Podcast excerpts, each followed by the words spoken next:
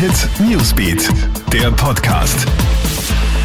Schönen Start in den Mittwoch mit ganz lieben Grüßen aus der Krone Hit Newsbeat Redaktion. Hier das Wichtigste für dein Update. Jetzt wird auch rund um die zweitgrößte Stadt Niederösterreichs kontrolliert. Seit Mitternacht braucht man auch wieder Ausreise aus Wiener Neustadt einen negativen Corona-Test. Strafen bei Verstößen gibt es allerdings erst ab Samstag.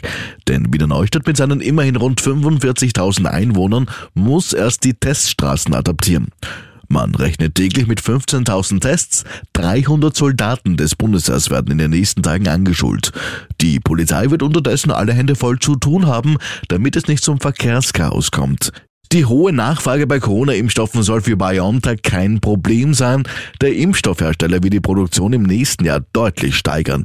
Im Jahr 2022 könnte die Kapazität für drei Milliarden Corona-Impfstoffen erreicht werden.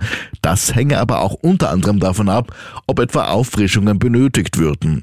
3 Milliarden wären nochmals 50 Prozent mehr als die für 2021 geplanten 2 Milliarden.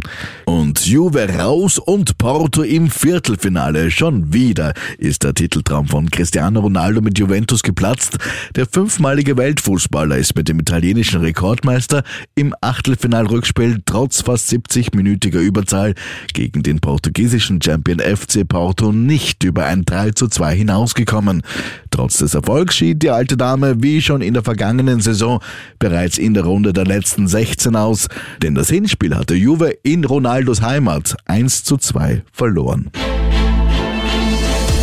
Krone Hit Newsbeat, der Podcast.